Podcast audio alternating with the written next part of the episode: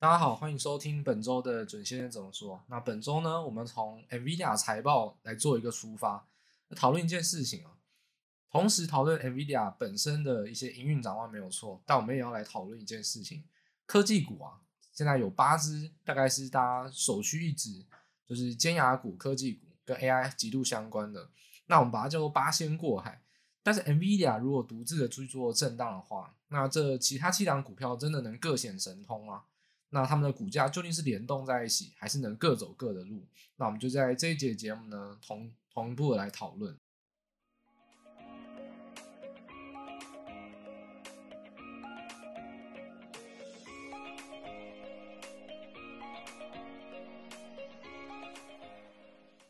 好，首先呢呢，本周 NVIDIA 财报，但在事前已经很多人会看到数据上啊，一定是很亮眼啊，这也不会是什么秘密，因为从不管是下游的供应，下游的呃，你说 CSP 的厂商，或从上游，不管从台积电等等的出货，都可以发现，那这个财报啊，在这个情况下，一定会有一定程度的成长，是因为上下游供应链，不管是供给需求，从哪一个层面去做解读，原则来说，这个成长趋势在这一季之内还是很明显的，所以这个财报亮眼就很明显的体会在，当然是 Data Center，那 Data Center。这一季呢，又是成长了将近四十个百分点。那不过，其实整体来看啊，不管说营收啊、毛利啊、EPS，你任何一个你能想得到的数据啊，NVIDIA 都可以告诉你是优于市场预期。那这个 AI 晶片之中，当然 HGX 系列，也就是大家最关心的，就是 H 一百或等等的，这一定是最重中之重啊，因为是最高毛利、高毛利最昂贵的产品，大家还抢着要。这当然对于推升毛利。推升获利有非常显著的作用，但是在这件事情发生之前呢，其实大家都已经有一定程度的一个预期，所以其实大家可以去看一下华尔街他们在 NVIDIA 财报公布之前的一个风向，其实多数都是针对来讨论，大家都想要听你怎么解释，就是十月中这个最终的一个出口禁令扩散到 H 八百跟 A 八百，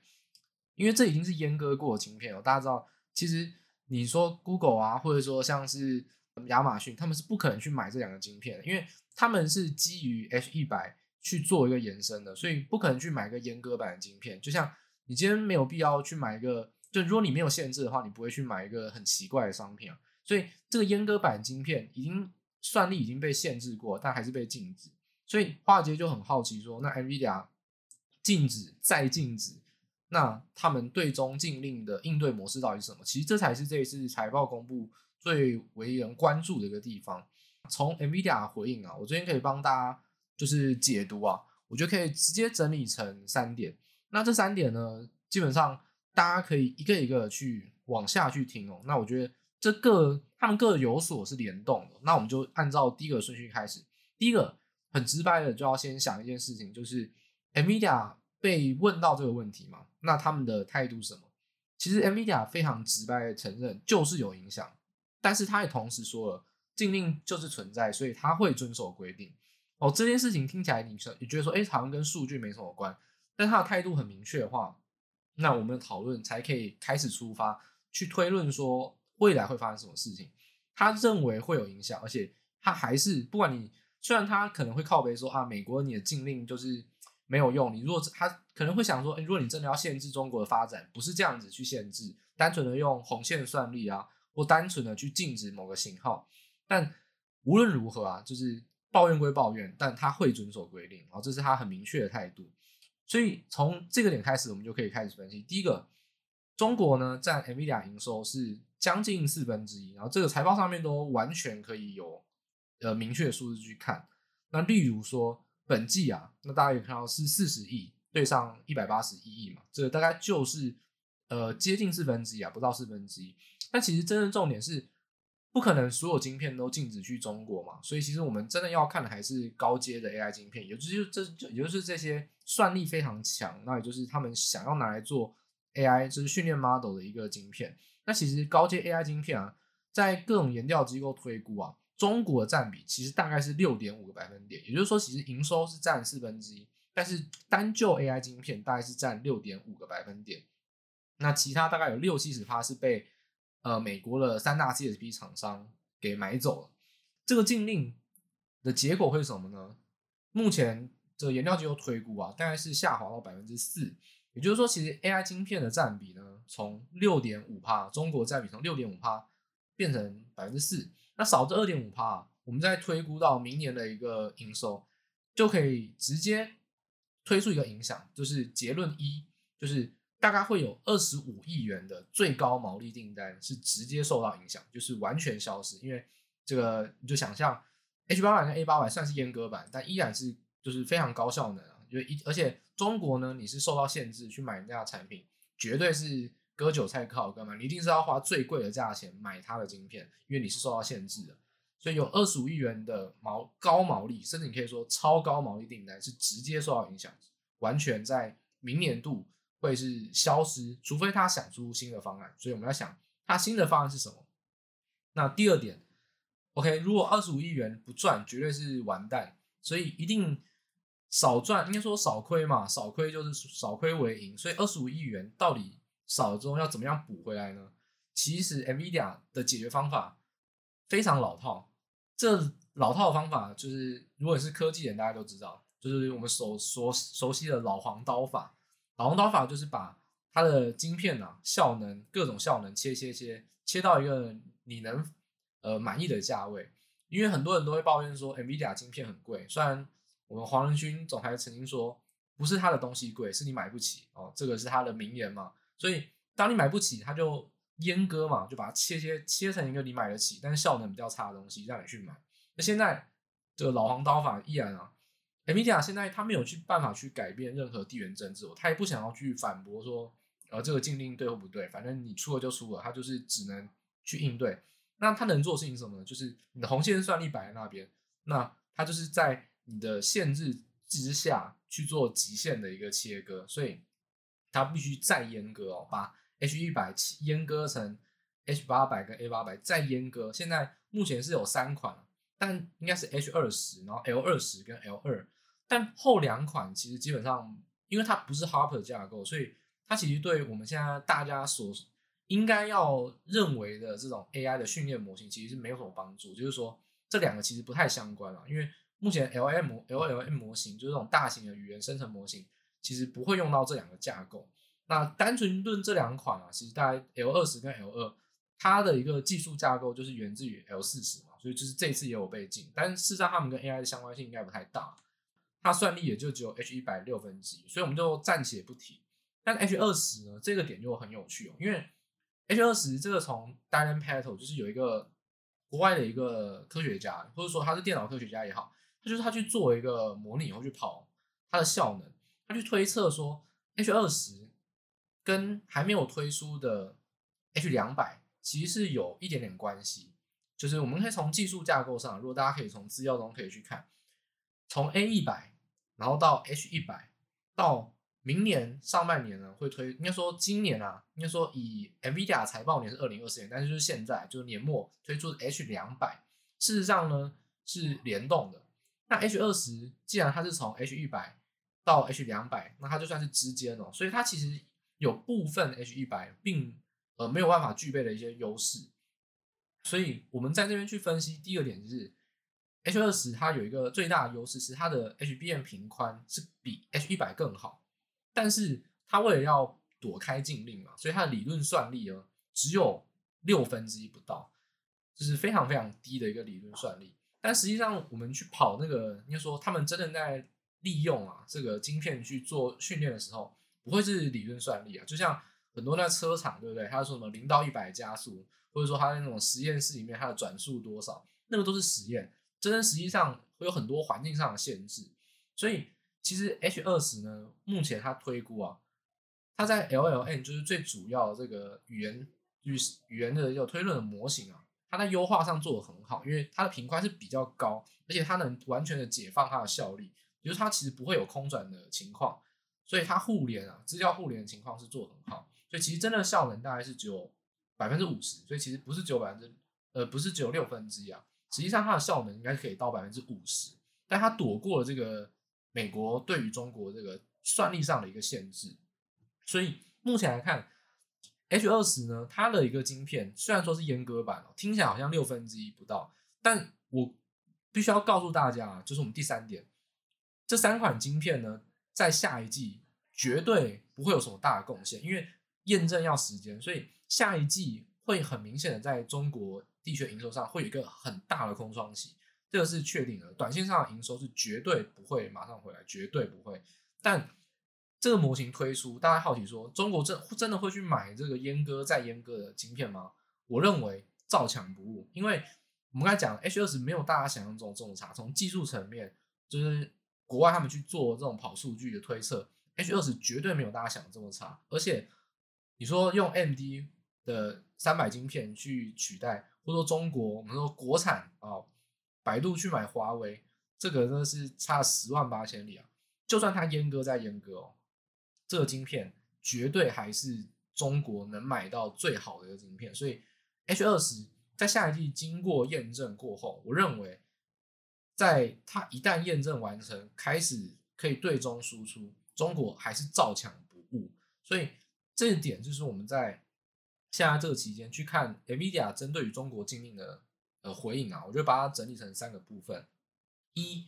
就是 NVIDIA 很明显承认就是有影响，但它也会遵守规定，所以导致了二十五亿元的订单必须要严格的去检视它要怎么应变。那二，它应变方法呢，就是老黄刀法，就是阉割再阉割，生出一个新晶片。那应该要关注的是 H 二十。那三，H 二十实际上呢，它效能其实大概是五十趴左右，并没有大家想象中这么差。但是它验证需要时间，所以下一季绝对会有一个很大的空窗期。但是等到之后啊，我认为中国地区的营收还是对 NVIDIA 不会有太大的影响。所以这一点呢，是从这个解决方案来看，大家可以去做。一个关注的部分，就是财报上，其实大家会更想关注的不是数字，而是它怎么去应对。那还有很多其实不是数字上的一些解读，其实就是一个推论跟逻辑啊，它到底对于订单上跟它的商业决策有什么样的影响？所以我们在那边做一个关于财报部分的一个结论，就是说，短线上我们说 NVIDIA 财报，他们是呃八月、九月、十月啊，它就是它跟一般的财财报季不太一样，它是多一个月，所以它现在才公布营收嘛。跟公布他所谓的第三季，所以我们看到的第四季呢，就是十一月、十二月跟一月。简单来说，这 Q 四啊，营收是严重影响。NVIDIA 在下一季我们讲到了，短线上的中国营收完全没有办法在高阶晶片上完全没有得到一个替代或是比较好的补偿方案，所以会是严重影响。但是 NVIDIA 给出的展望是两百亿哦。也就是说，还是持续成长，而且比市场预期的一百七十八亿更多。这代表说，其实中国订单减少，但是同样的，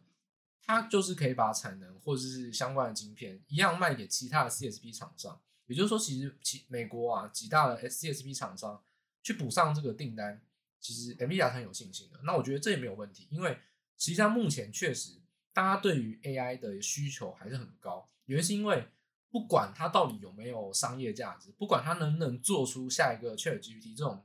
很广泛被应用、被我们这种麻瓜，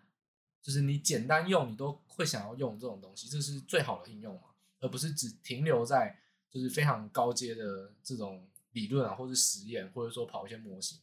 不管它的大型应用有没有出来，现在就是军备竞赛，你一定要持续的去发展。所以目前没有看到任何停止。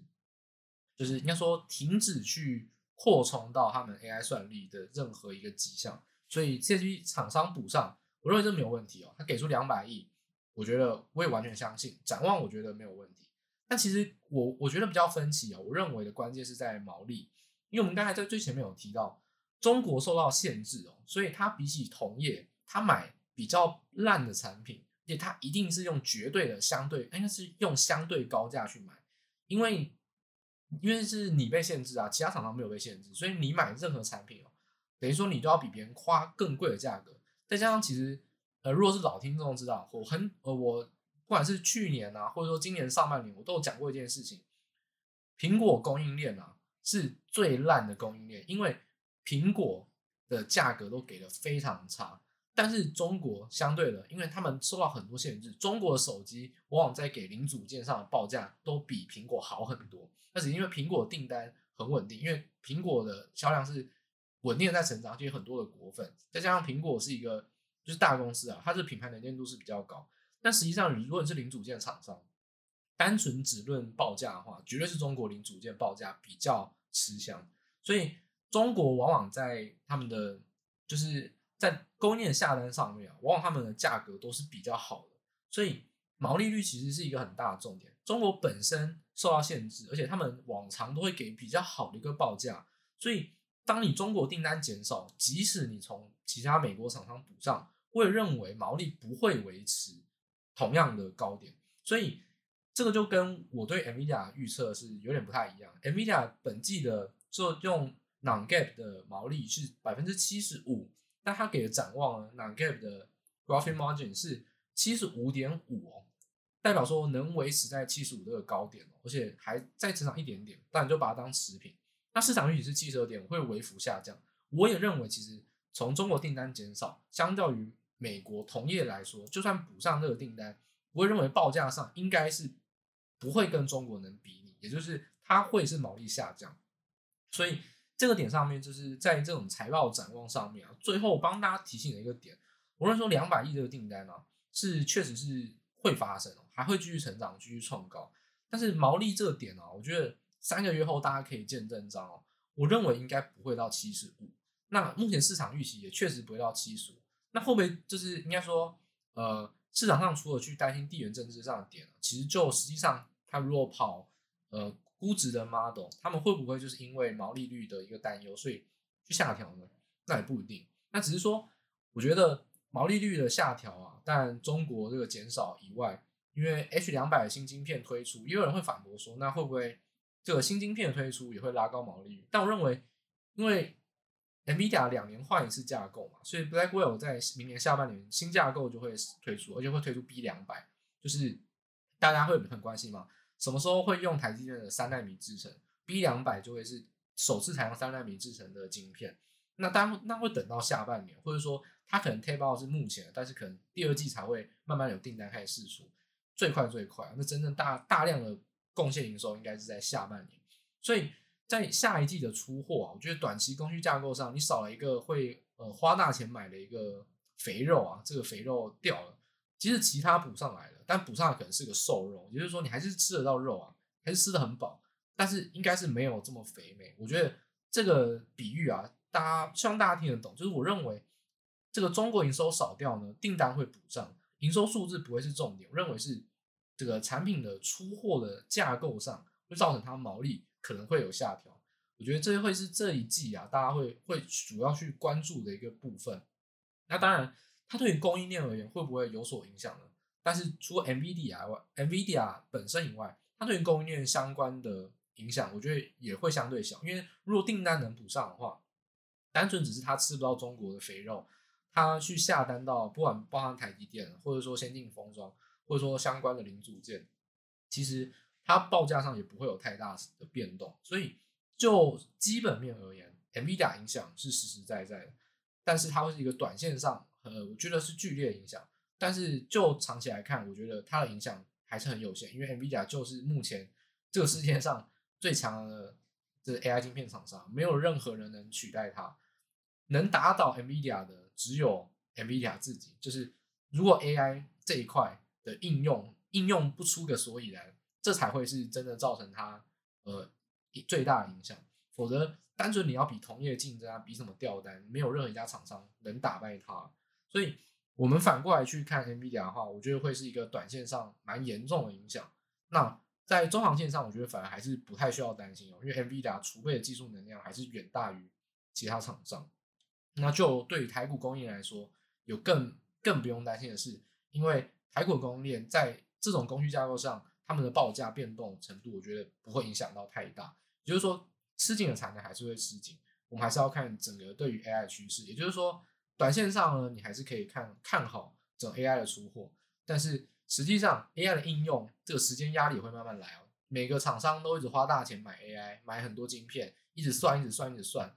然后是算不出个所以然，或者没有那个模型可以应用到实际上的应用程式。那没有办法转换成获利的话，这就会造成他们越来越大的压力。所以这时间点可能不会这么快到来。我觉得至少半年内哦，应该也不会有厂商这么短视尽力，马上就把这个方案卡掉。所以这个 AI 发展的趋势哦，至少就这未来半年来看，大家都还是会拼了命的去买晶片，然后呢储备他们的算力，但是时间的压力可能会慢慢慢慢的显现。毕竟你不可能一直烧钱做不会赚钱的事。就连 ChatGPT 大家知道吗？他们总监呃他们的 CEO 哎换了被换下来又回国。实际上他们在讨论的事情就是，如果你必须要应用的话，你就有很多新的功能，但这新的功能可能会踩到他们的安全底线。所以往往 AI 在要呃转化成获利上面啊，很多的突破跟他们所谓科技道德上的限制就会很多项冲突啊。所以这一点是大家会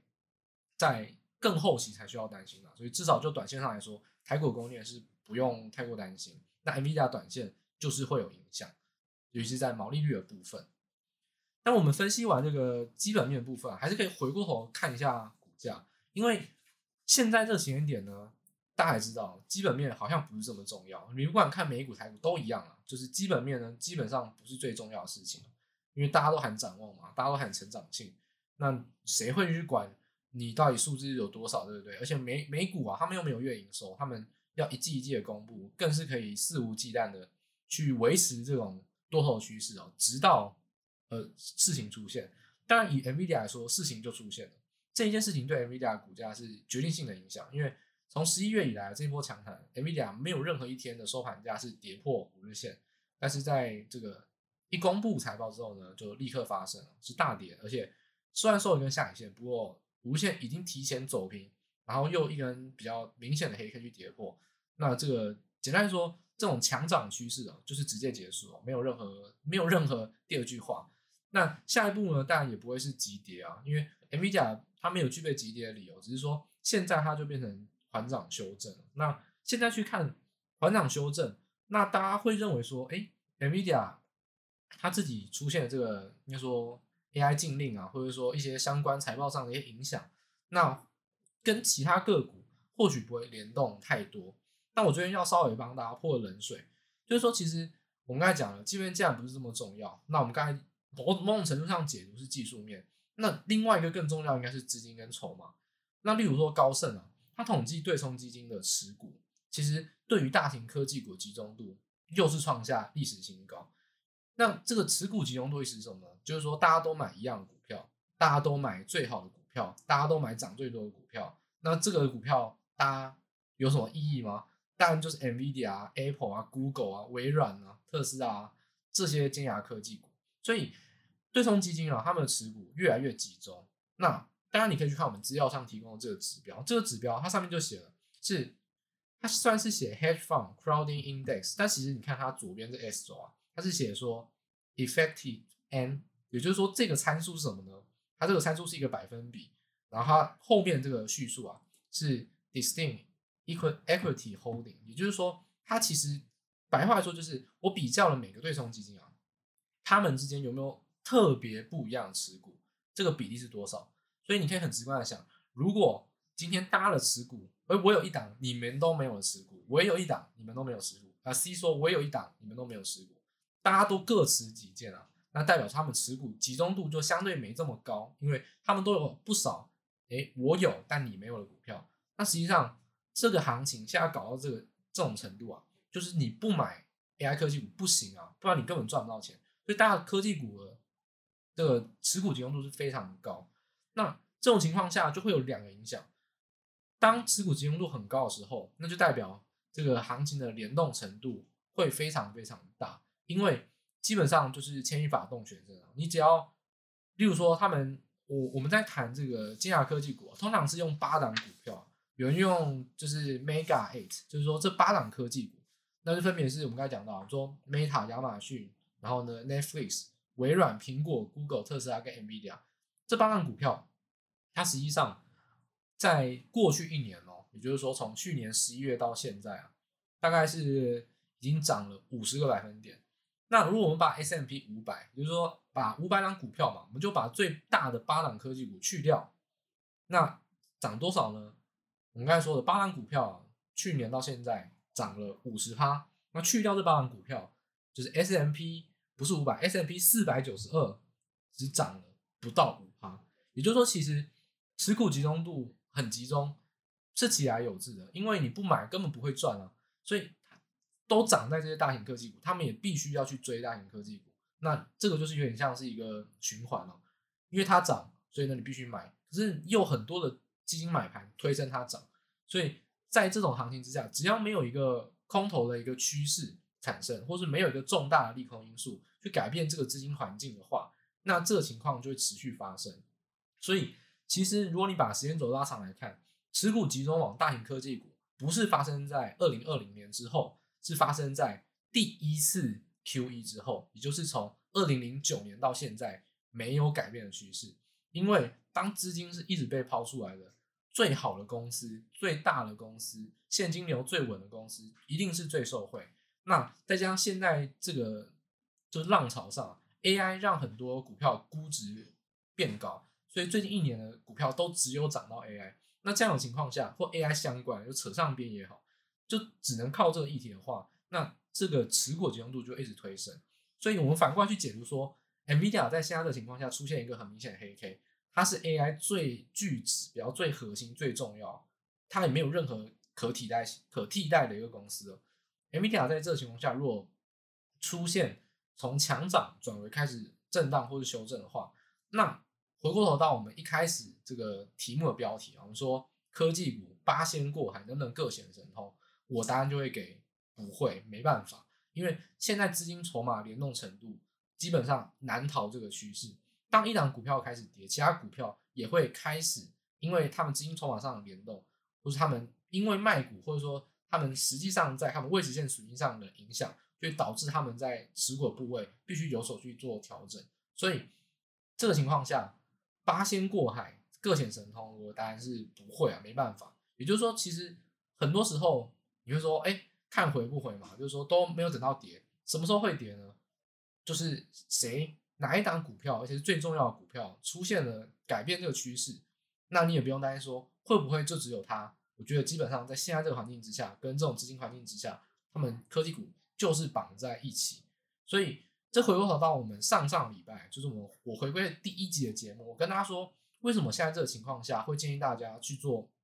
短线的急涨跟修正这种短线上的来回操作，就是因为目前的资金筹码，当没有一个实际上的利空发生之前，它就会一直呈现这种趋势，就是所有的股票都联动得很紧，涨涨很快，跌也跌很快，所以你从十一月到现在看到这一波是涨很快，那这个修正。虽然不会说这完全就是好像一座山跌下去，但这个修正啊，就算是修正三分之一或修正一半，它的速度也会比你想象中还要快。也就是说，现在这个行情，这种资金环境之下，就是涨很快，跌也很快，它不会有什么呃，就是慢慢涨或者是缓缓涨这种这一种呃你预期的这种比较抱得安稳的模式，因为这种资金环境就不会让它构成你所看到这种 pattern。那另外一部分就是说，你现在如果去看待整一个国际的趋势的话，刚刚好又因为到日本，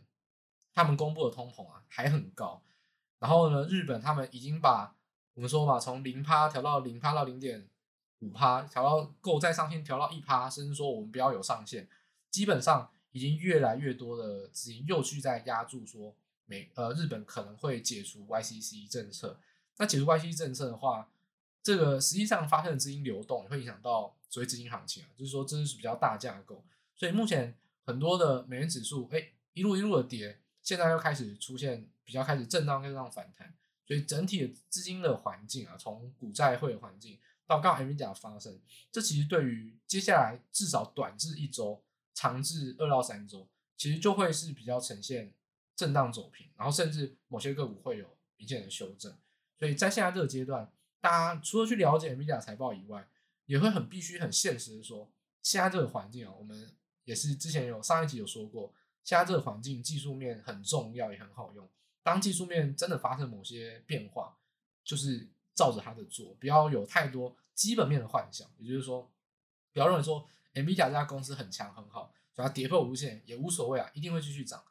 这种股票呢，就是涨会涨很多，跌也会跌很多。等到它开始又准备恢复到涨的趋势的时候，它就会反映基本面的它该有的一个表现。但是当它在涨跌的过程之中，其实还是筹码跟技术面比较重要。现在这个趋势，不管是台股和美股都一样，基本面单纯是一个作为成长，就是多头架构这样的一个理由。但是就股价短线上的表现跟基本面的关系都不太大，筹码还是比较重要。然后技术面会是帮助你在这种短中波段操作上最好的一个工具。所以现在这个情况，我觉得在投资环境上还是给大家做这样的一个建议。然后以上呢就是我们今天的节目啊，我们主要分为两个部分啊。一开始先帮大家解读 NVIDIA 的财报，跟大家最关心的对中禁令上，我认为后续的一个发展，跟实际上下一季跟明年度就是数呃财报数据上我的一个推估跟预测。那另外一部分呢，就是在就是后面的三分之一啊，帮大家补充了。现在这时间点，大家会需要留意的是。持股集中度非常高，持股还是应该说大型科技股都还是非常联动的情况下，是牵一发动全身。所以当 NVIDIA 哎，你出现了一个让它有看回可以回的理由，那其他股票我认为是都会被绑在一起，很难表现出个股的一个表现。那所以大家在短则一周跟长至二到三周就要留意这样子一个变化。当然，如果你是一直要等待拉回，想要去做布局的话，这个。跌势啊，或者说修正的一个阶段，就会是你一个可以关注的机会，因为毕竟涨了你开心，跌了你也可以买，所以不管怎么样，涨跌不是重点，重点是你要有对应的操作策略嘛。所以我觉得现在这个时间点，看待未来一到两周，大家会有这样子这样子的一个预期哦。我觉得大家可以尤其去关注 NVIDIA 以外，那八档股票会不会有第二档、第三档、第四档开始去跌破无限，然后呢去做走平。那这样子的话，整个短线上的趋势，其实一到两周内就会是呈现比较压抑的。那你也可以去做，不管你是先行卖出等待低接，还是说你要布局，那这会是一个相对好的机会啊。那在这边做一个建议给大家。那节目到这边正式结束。那希望大家一样喜欢我们节目的话，可以帮我们订阅或者分享啊，给你的亲朋好友。那一样，我们在下一周呢，会在各大 p a c k a g e 平台上面再跟大家做见面。那大家拜拜。